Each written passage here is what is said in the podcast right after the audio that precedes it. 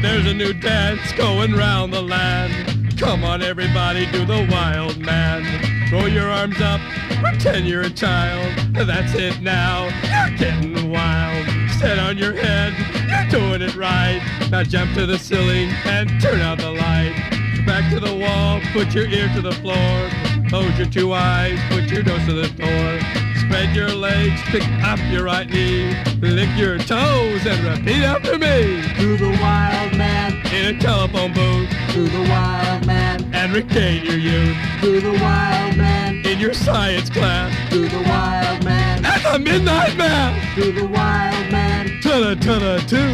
to the wild man, Ta-da, ta-da, ta. to the wild man, Ta-da, ta-da, tea. to the wild man, Ta-da. And do the wild man. And do the wild man. And do the wild man. Ta-da, ta-da, tea. And do the wild man. Hello, you lucky people. This is Freddie Blassie, five time former world's heavyweight wrestling champion, who is very quiet and unassuming, as you well know. This is the greatest man that ever stepped in a squared circle because that's where we separate the men from the boys. And as you folks well know, I've done this many, many, many times. Separate the men from the boys. I've proven to you who is the man, who is the greatest. That is without a doubt Freddie Blassie. But, uh, Mr. Blassie, what about the Just a minute, just a minute, you pencil neck geek. Don't interrupt me. Don't interrupt me, you geek, you. When the great Freddie Blassie's talking, I don't want to have a little pencil neck geek like you come along and interrupt me. Now, I know all these dinglings out there want to listen to me. They're all frustrated. They're trying to keep all their women back. They don't want none of their women out there to listen to me because I can readily understand why they all do a double take when a great Freddie Blassie walks down the street. Because this is the first time they're seeing a great one in their town and in their presence. And that's why I say, all you gals come out tonight when Freddie Blassie's wrestling in your hometown. Come out and see God's gift to women. You know I should have been born triplets because I've got more personality, more technique, more finesse than one person should have. And that's why I say I should have been born triplets because I can do anything a thousand times better than anyone else, be it from the art of committing mayhem to the art of wrestling to the art of making love. In other words, I am the best. You understand that, you pencil neck geeks? That's the reason why you sit home trying to have your women turn off that TV when Freddie Blassie comes on that idiot box. But that's what you are. You're an idiot by not letting your women come out. Come out and see Freddie Blassie. You can look but don't touch. You know what I mean? Like I said, I love to win. I've always been a winner. That's why I won a world's heavyweight five times. I said if my own mother, my own grandmother stood in my line of path on me to win a match, I'd punch either one of them nose, kick them both in the groin, stomp on them, kick their teeth out, and I'd say, you old broad, get out of my way. And I'd kick my grandmother for a field goal. I'm telling you, I hate a loser. That's the reason I've always been a winner. And that's why I say, when you see Blassie, he's the best. Where these other pencil neck geeks end, that's where I begin. That's right. That's why they say I'm nice and cool, calm, and collected. But when a dingaling comes in and tries to interrupt me when I'm talking, that's when I get riled up. You people out there know I'm great. I know I'm great. So why should a dingaling like this come in and interrupt me? Because you want. Here he goes again. There he goes again. Listen, fella, you better better better put your tail between your legs. You're getting me so excited now. I'm getting double twisted up. You know, I'd sooner be a king in hell than be a stooge in heaven. That's always been my motto. I don't care how you win, just so you win.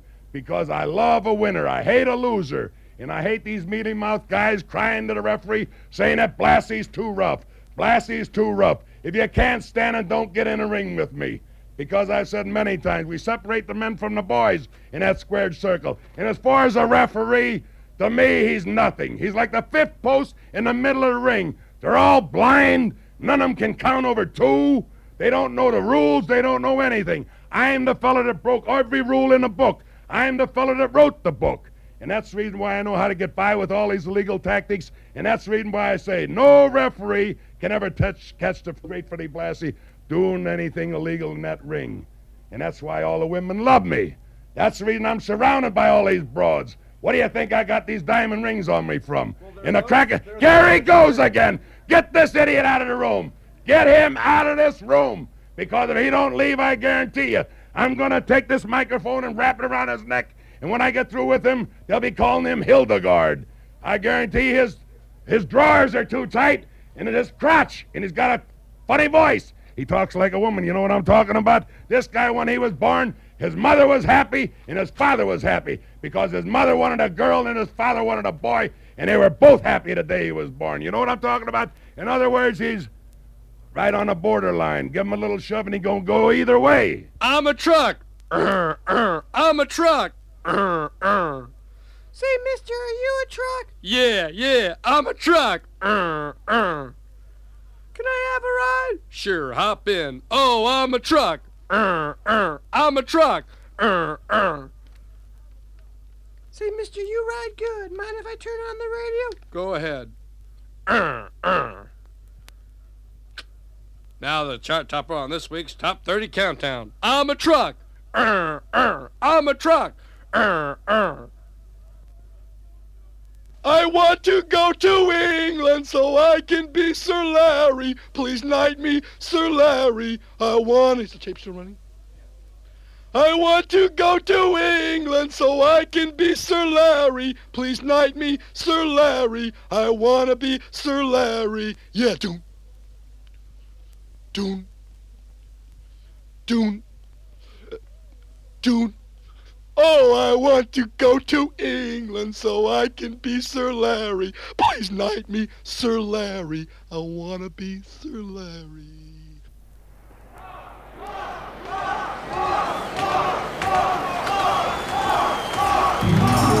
I'm a U.S. male because I was born in a Missouri town on a Sunday morning. Now, Missouri just happens to occupy a place in the Midwestern portion of this here United States. Now, that's a matter of fact, buddy, and you know it well. So I just call myself the U.S. male. That's M-A-L-E, son. That's me. Now I said all that, and I'll say all this. I've been watching the way you've been watching my miss. For the last three weeks, you've been hot on her trail. You kind of upset upsetting this U.S. mail.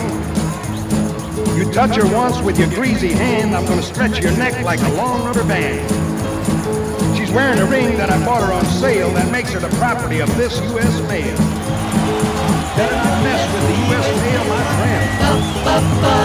The U.S. mail gets mad, he's to do you in. If you know what's good for yourself, son, you better find somebody else, son. Don't tamper with the property of the U.S. mail.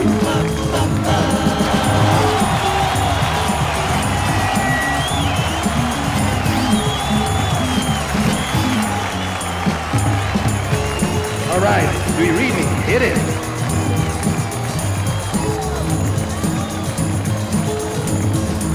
Through the rain and the heat and the sleet and the snow, this U.S. mail is on his toes. So quit watching my woman, cause that ain't wise. Soon you'll be watching my fist heading right for your eyes. Yeah, I catch you around my woman, champ. I'm gonna leave your head about the shape of a stamp. Kinda flattened out. So you'll do well to quit playing games with this U.S. mail. Better not mess with the U.S. mail, my friend.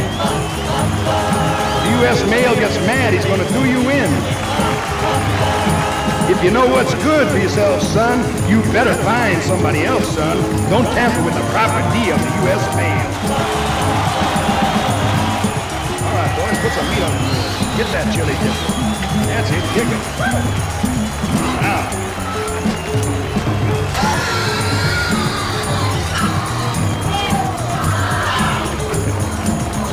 I'm gonna tell you like it is, son.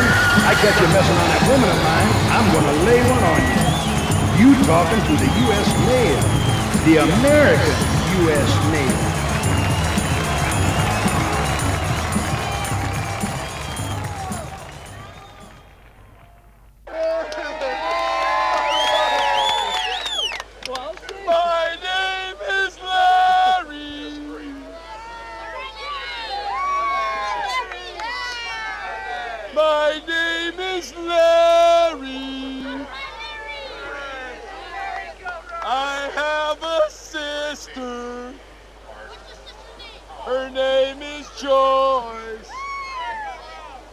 Joyce.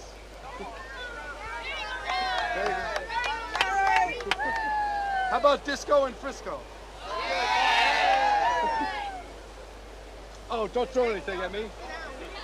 I went to a disco in San Francisco. I must be a bisco to be going to a disco. Yeah.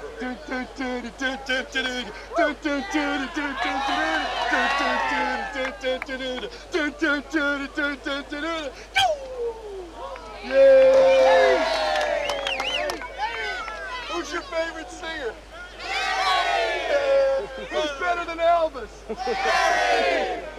who's uh, who's funnier than Richard Pryor?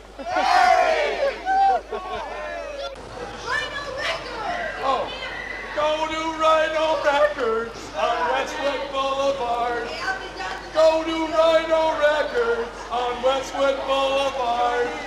They've got nice people there. They'll show you where the records are. Where are the records? They're over there. They're all over the place. Go to Rhino Records on Westwood Boulevard. Go to Rhino Records on Westwood Boulevard. You can get Herb Alpert and Jackie Lomax for 50 cents. Doo-doo, doo-doo. Doo-doo, doo-doo. Everybody now, go to Rhino Records on Westwood Boulevard.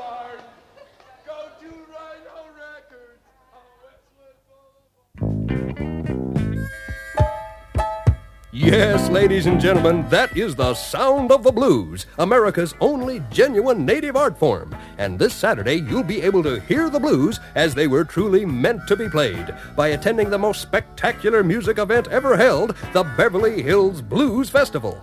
Yes, poolside at the Beverly Hills Racket Club, you will witness the greatest Beverly Hills bluesmen ever assembled on one stage. From the comfort of your very own chaise lounge, you'll be able to testify to the soulful sounds of such blues greats as Beta Max Horowitz, Oh, if the blues is just a bad dream, why is my Mercedes in the shop? Uh, Schmagaggy's mechanics couldn't fix a car if their lives depended on it. Oh, if the blues is just a bad dream, then tell me, people, why is my Mercedes in the shop? $25 an hour, they charge you to sit on their tukuses. Oh, yeah, bruch. Oh, it's hard being a rich man. or get down to the funky sounds of legendary bluesman Perrier Waters. My mother informed me on the day I was born. You are going to attend Harvard and be one wealthy son of a gun. Because I am. Everyone knows that I am. I'm your hoochie Gucci man. Everyone understands that I am. In addition, Beverly Hills blueswoman Big Matron Thornburg will have her mink mojo working to the tune of her golden greats, including You Ain't Nothing But a Pedigree French Poodle and her classic You Just Can't Get Good Help Anymore blues. Pay them thirty dollars. They keep a messy place. No matter what I tell them, they just ain't know how fly English. Oh, I'll tell you, people, you just can't get good help these days. And what's more, you'll hear blues immortal Alfred Blues Boy Wellington III play his famed 24 karat gold bottleneck guitar to all his biggest hits, including I Never Feel Bluesy Till I'm in My Jacuzzi and the Why I Hate the Poor Folk Blues. They live off my taxes. And still they put me down. By calling me a rich bastard when I drive my Bentley through their town. That's why I hate the poor folks. They don't appreciate all we do for them. Those miserable peasants, why, I could take their two nuts together and So pay your dues and come hear the blues this Saturday poolside at the Beverly Hills Racket Club. Tickets available at all Gucci, Neiman Marcus, and Tiffany locations.